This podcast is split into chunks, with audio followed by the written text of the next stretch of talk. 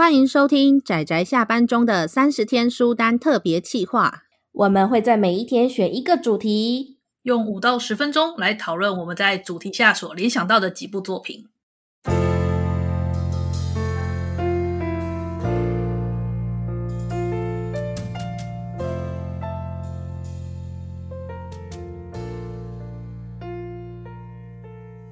各位听友，大家好，今天是三十天书单的第十三天，我是布姑，我是阿直，我是大酸梅。我们今天要讨论的主题呢，就是让人打从心底害怕的作品。嘿嘿嘿嘿。哎呦，其实这还蛮难想的，因为让人打从心底害怕，有时候光是看到书名啊，或者是书封啊，或者是别人的介绍啊，就会自主的避开，所以没看过这样。哦、那我先，我先，我先讲讲我那时候我讲的好了。我要今天我要讲的这部作品，它的书名叫做《十七岁女子高生监禁杀人》。其实这个呢，它是由之前日日本在一九七几年还八零八零年发生的一个叫做水泥藏尸杀人事件的一个真实的事件改编的。嗯、那这是一个非常非常非常惨的事情。嗯、我当时呢，漫画其实漫画我只有断断续续的看，我不我真的我真的没有办法。好好的从头仔细看到尾，我真的只能断断续续看。但是这个的事件我，我我有之后我是有去把它补完，它整个事件的前因后果。但是我其实我看的也非常的难受，嗯，这个是真的完完全全把人类的恶太过平铺直述的，因为它其实是一个一群人，一群高中生，然后他们绑架了一个女高中生，然后。监禁了将近快一个月的时间，然后非常惨无人道的对待。而这件事情呢，其实他们是直接监高中生直接监禁在他自己家，所以他父母其实是知道，但是完全没有讲，邻居也知道都没有讲，就是知情的人没有报，然后跟那些残酷对待的，然后跟哦，我真的这件事情太过恐怖了。这部我实在是哎，全四集大家有机会呃自己找，有兴趣自己去找。我实在是好就这样，我不想再提这部了。现现实总是比故事来的超乎想象，嗯，对，而且这部作品的结尾还是比较光明的。就如果你觉得看完很痛的时候，现实的案件都比较残酷，嗯，真的很可怕。而且他真的就是画出了那种很绝望的。被监禁的那个女高中生是多么绝望的那种感觉。这种主题，我就不敢看，真的，我就我就不敢看。是啊，我还想说，那我来看看。然后真人真事改编，那我来看看。这种的我，我真的就是 为了保护我精神跟心灵的的清洁洁 净，讲的好像。等等，讲的好像一副你挑的比较那个一样，你挑的那个也很可怕，跳跳进去的，所以我才会觉得，就是因为我大部分时候都是避开啊，因为我就喜欢沙村广明，我开始接触他的时候，就是是觉得他的程度是我可以接受的，然后实际上也都可以接受，不管长篇短篇，但唯一有一部他没有，就是台湾目前还没有代理的，然后直翻的话是布拉德哈利的马车这一部短篇作品，这部一集完结的，怎么讲单元剧吗？嗯，让我感受到了心理创伤。你看这个名字多么的看不出来，对。然后沙村广明就是踩在我觉得还勉强可以接受的线上，嗯。然后我就受到了精神创伤。沙村广明对我来说就是个神经病啊，还好啦，他真的，还好他没有到神经病的地步，可就是我觉得他是有点这个色情狂。诶、欸，我如果是我会想要入行啊。我会想要稍微给他护航一下啊？为什么护航？其实我可以理解是以阿直的程度来说，但是其实以我跟布姑的程度来说，可能还好。什么？为什么把我不跟你放在同一个那个程度？我觉得你是不是在故意拉我下水？我应该是平均线。哎呀，怎么这样？所以阿姑是对这部这部是在讲什么？算是中世纪的吗？还是？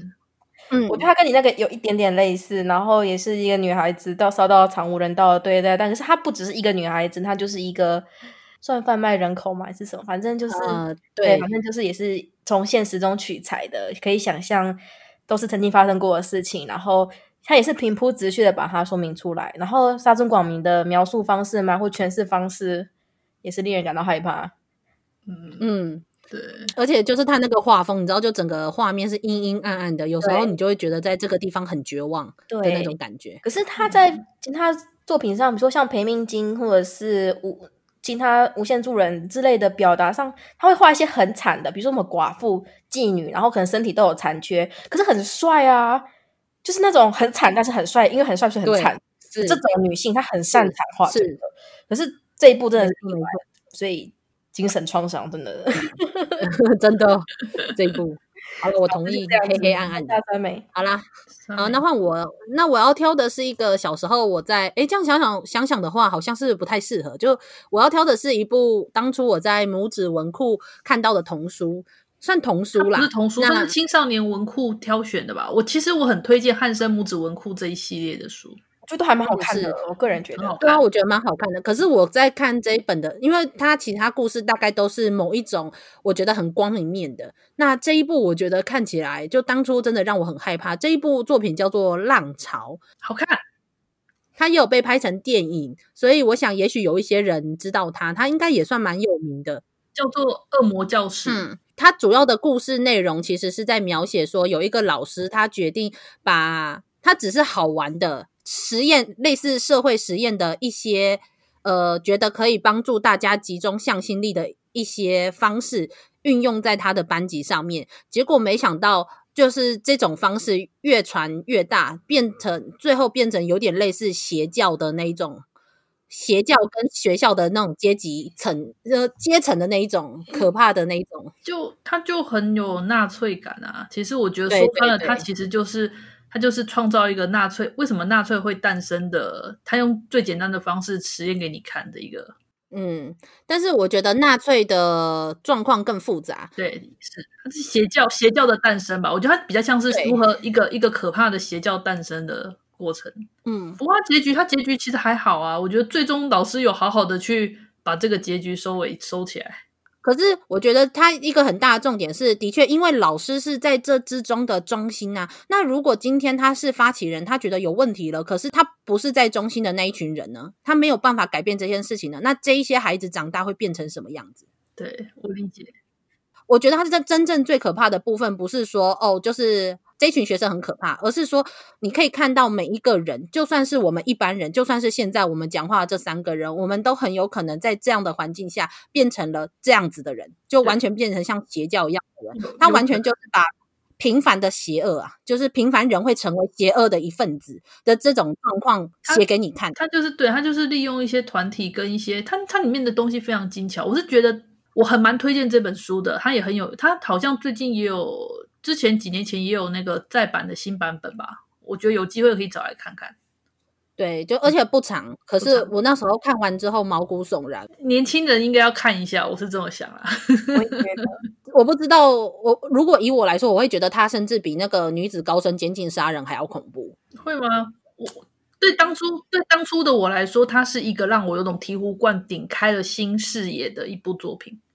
没错啊，可是他可能没有让你觉得很恐怖，我是真的觉得很恐怖，因为它代表着女子高升监禁杀人是一群坏人的故事，可是浪潮是一个，就算你是一个没有坏心眼，你是一个平常好人，就是我说了，我们三个，我们都有可能会成为那个很可怕的人。的那一种，我觉得我会把自己投入，所以我觉得很可怕。不过好啦，就是每一个人可能觉得打从心底害怕的那种点就是不一样，所以好啦，这就是我今天推荐的这部作品，大家可以去看看，也不长哦，真的不长。嗯嗯，那么就这样吧。嗯，我觉得我们今天三个人推荐的或者是提到的作品，这种让人打从心底害怕的作品，都取材自现实呢。对啊，对，是现实，因为现实才可怕啊。没错，没错。好的，那就一直当做我们今天的总结。等等，我要说一句话总结。等下我要说一句话，就是他们都觉得我平常看的东西有多可怕，可是我明明就觉得现实中的东西才可怕。现实中的东西都那么可怕，我不否认啊，我我从来没有否认过啊。所以这些书中的，我觉得我看的还好啊。强调、嗯，好了好了好了，OK，那我们结束它。好好好，那么大家记得明天再收听我们的节目哦。这样大家明天见啦，嗯，拜拜，拜拜。